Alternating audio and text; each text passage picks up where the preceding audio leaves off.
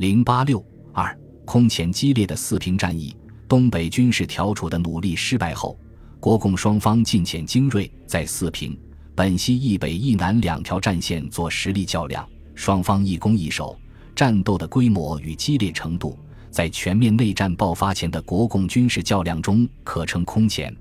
战斗的结局不仅影响东北，而且基于全国。不仅影响军事，更基于政治以及国共关系和国内形势的全局。四平战役可称为战后中国政治军事发展中的标志性事件之一。国民党在东北的军事行动自上年攻占锦州后暂时停止，但国民党军队自进入东北后，虽和中共军队交过几次手，然并未真正吃过苦头。前线将领多持主战态度。杜聿明在给蒋介石的电报中力主一面接防，一面肃清，在共军根基未固之前一举铲除。一九四五年十二月下旬，东北国民党军以锦州、锦西为出发地，开始在北宁路、锦州、沈阳段西侧发起进攻，先后攻占北镇、黑山、易县。十二月三十日进占阜新。一九四六年一月上旬，又对热河发起进攻。先后占领了北票、朝阳、叶百寿、建平、陵园等地，因停战令发布而停止于赤峰、承德近郊。中旬，沿北宁路推进至沈阳近郊的新民和市内铁西区待命。二月上中旬，杜聿明又以二个师发动了对北宁路仅沈段两侧的扫荡战，先后占领了路南的辽中、盘山和路北的法库。期间，在法库南之秀水河子、河盘山东之沙林子与东北民主联军发生激战，结果一失一得，打成平手。二月底，杜聿明因病离职，赴北平就医，由郑洞国代理其职务。三月四日，熊式辉奉蒋介石令，这坐镇锦州，直接指挥军事。他随即下令，开始在辽南进攻。并与前线将领商定，一致拒绝三人小组干预东北接防事，并在三人小组到东北前，尽可能抢占实地，控制铁路沿线及重要城市，造成既成事实，以便日后谈判。二十九日，他致电蒋介石，认为苏军将撤，共军自危，建议对苏对共应取强硬态度，中央对东北军事似无重定新协定之必要。其后。他又向蒋提出，此后轻杀仗起，既已逾期，故此时间性之重要甚为明显。这些主张对蒋的决策无疑是有重要影响的，尤其是在蒋本人也倾向于动武的情况下，前方将领的态度使蒋更可以之压服党内不同意见。三月十三日，国民党军进驻沈阳，十五日即发出进攻命令。此时正值中共军队调整部署。准备大战，而不求保守城市，因此国民党军的攻势取得了较大进展。在南线，三月二十一日占领辽阳、抚顺；四月二日又占领了鞍山、海城和营口三城。在北线，沿中长路北进，三月二十三日占领铁岭，三十日占领开原，四月四日占领昌图。赴经过激烈战斗。中旬进至四平外围。四月六日，蒋介石指示熊式辉：如我军决心向北挺进，则对南除收复本溪湖以外，不必再求发展，应暂取守势，而用全力向长春挺进。目前共军主力全在沈北，应抽调新六军及其他有力部队向北推进，集中全力击破其四平街以南之一股而消灭之，则大局定矣。十三日，又严令熊式辉于二十日前攻下四平，由此表明蒋决心在东北动武，预示着更大规模的战斗即将展开。国民党在东北的军事行动分为南北两条战线，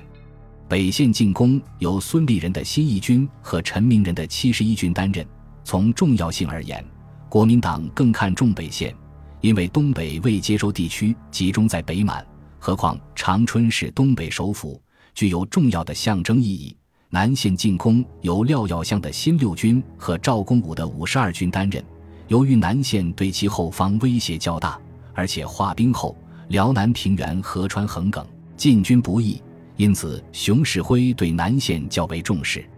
由于杜聿明此时因病离职住院，北线由代理东北保安司令长官郑洞国指挥，南线由东北行营熊式辉直接指挥。从兵力部署而言，国民党军摆出了一个平分兵力、齐头并进的阵势。在国民党军即将发起大规模进攻之时，中共东北部队也在进行着部署的调整。在上年底，中共中央建立巩固的东北根据地的指示下达后，中共东北部队分散进行整顿、剿匪、发动群众与建立根据地的工作。现在根据中共中央必须集中绝对优势兵力的指示，三月二十六日，东北局向中共中央报告了新的作战部署，认为完成中共中央指示的关键在于集中全东北一切可能调用之兵力，在沈阳与长春之间铁路沿线上进行反复的争夺战，大量消灭敌人，力争阻止敌人于四平以南地区。为此，要求各军区应不顾惜暂时可能失掉某些地区，将守备兵力减到必要限度，而抽最大限度的兵力参加此次有关东北全局的大会战。东北局决定由西满部队承担四平作战任务，阻止国民党军队北进；南满部队承担本溪作战任务，掩护东北局机关转移并牵制国民党北进部队。东满部队承担攻击长春任务，北满部队承担攻击哈尔滨的任务。此后，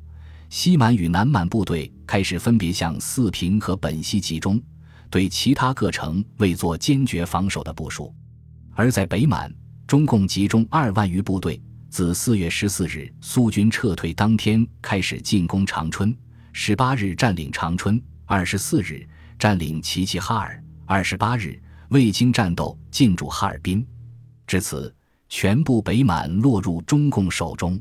东北战事爆发后，四月上旬，国民党军首先在进攻本溪的作战中遭到挫折。